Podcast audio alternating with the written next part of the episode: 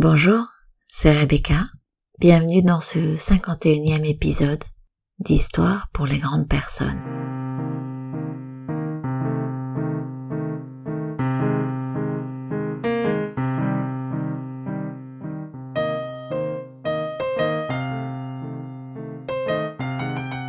La vie est un mystère qu'il faut vivre et non un problème à résoudre.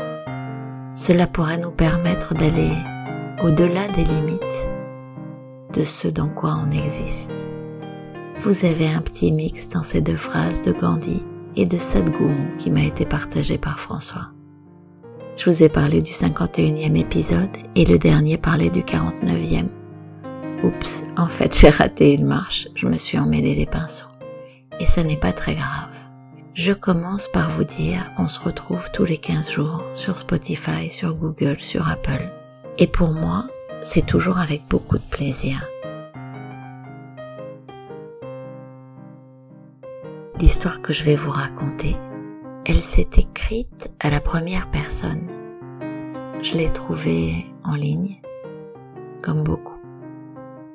Mais je vais vous la partager comme elle est écrite. Et je vous laisserai l'entendre comme si c'était vous qui parliez. C'est parti. C'était un jour ordinaire qui ressemblait somme toute à tous les autres. Et j'ai décidé ce jour-là que j'en avais assez. Assez de... de tout. J'ai alors décidé de tout laisser tomber. Et, à dire vrai, je ne voyais aucune issue. Je me sentais résignée, je me suis avouée battue. Et j'ai renoncé à ma vie telle qu'elle était je me suis éloignée de mon quotidien et suis allée loin dans une forêt avec l'intention de rencontrer une personne âgée dont on disait qu'elle était hautement évoluée. J'ai marché, marché dans les bois pendant une demi-journée afin de rencontrer l'homme qui allait m'aider. Et puis je l'ai vu. Il se tenait près d'une maison, une maison très modeste et il était occupé à jardiner. Quand il m'a vu, il m'a aussitôt invité à prendre le thé. Il a remarqué l'amorosité sur mon visage, m'a demandé ce qui n'allait pas, et je lui ai raconté mes malheurs. Il m'a écouté, attentivement, sereinement. Une fois le thé terminé, ce vieil homme m'a invité à me rendre sur un magnifique terrain à l'arrière de sa petite maison. Il y avait quelques fougères et bambous, près d'une énorme quantité d'arbres. Le vieillard m'a demandé d'examiner ces deux types de plantes, les bambous et les fougères. Il m'a dit vouloir me raconter une histoire à leur sujet. Et vous connaissez mon goût pour les histoires. Il a commencé ainsi. Il y a huit ans, j'ai planté quelques graines de fougères et de bambous exactement en même temps. Et j'en ai pris bien soin. En quelques mois, les fougères ont commencé à germer. Elles sont devenues rapidement des plantes monumentales. Et pendant ce temps, les graines de bambou étaient toujours sous terre. Je l'écoutais, j'étais attentive. Et le sage poursuivit. Une année entière s'est écoulée. Les fougères poussaient, encore et encore, mais pas les bambous. Patiemment, j'ai continué à les arroser. Et puis, une deuxième année s'est écoulée. Et les bambous refusaient toujours de se manifester. En me racontant, il était attentif à mon intérêt. Il le validait par son regard, puis il poursuivit. Je n'ai pas abandonné après la troisième année, ni après la quatrième année. Cinq ans plus tard, j'ai finalement vu quelques brindilles timides se montrer, des brindilles de bambou. En comparaison avec les fougères, elles étaient tellement minuscules. Mais les bambous reprirent peu à peu le terrain, et en douze mois, ils devinrent des arbres solides de plus de dix mètres.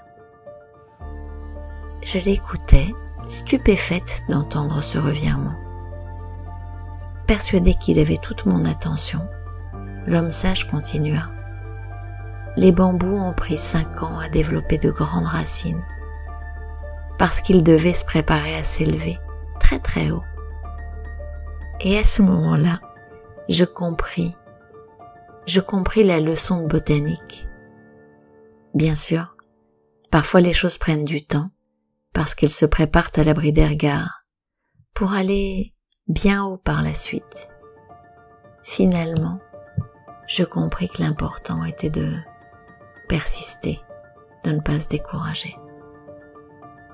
Après cette conversation, j'ai quitté la forêt, j'ai repris mes activités avec courage et j'ai retenu que, qui sait, quand j'attends la résolution de quelque chose, quand je bute, peut-être suis-je en train de développer des racines grâce auxquelles j'atteindrai des sommets. Il s'agit d'un conte oriental.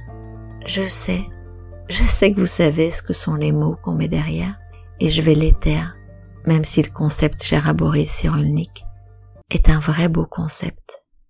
Cette façon de l'utiliser partout dans les entreprises, dans les magazines, m'exaspère, alors je tairai le mot. Et si vous le cherchez, il commence par un R et il se termine par un E. J'avais envie, en cette fin d'année, de vous inviter à la patience, à la patience et à la confiance. Et en premier lieu, la première chose, à définir votre objectif, votre but, votre désir. Il y a une phrase qui dit que il n'y a pas de voyage sans destination. Ok. Quelle pourrait être la destination pour vous?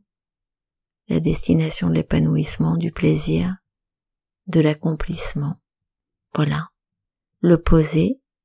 Certains vont se marrer, mais le poser dans l'univers et, et attendre et être patient et considérer que cela va arriver. Je vous remercie d'avoir écouté ce 51e épisode d'Histoire pour les grandes personnes. Je vous remercie pour tout ce que vous faites pour qu'il rayonne. On se retrouve partout. Je vous dis à dans 15 jours. Je vous dis aussi que, au cas où vous ne le sauriez pas, il y a une cinquantaine d'histoires en ligne, que vous pouvez toutes les écouter les unes indépendamment des autres, et qu'en général, à la réécoute, elles délivrent de nouvelles perspectives un autre regard nourri par ce qui vient de se passer pour chacun d'entre nous. Je vous remercie d'avoir écouté cet épisode. Je vous retrouve dans 15 jours dans Histoire pour les grandes personnes. À bientôt. Au revoir.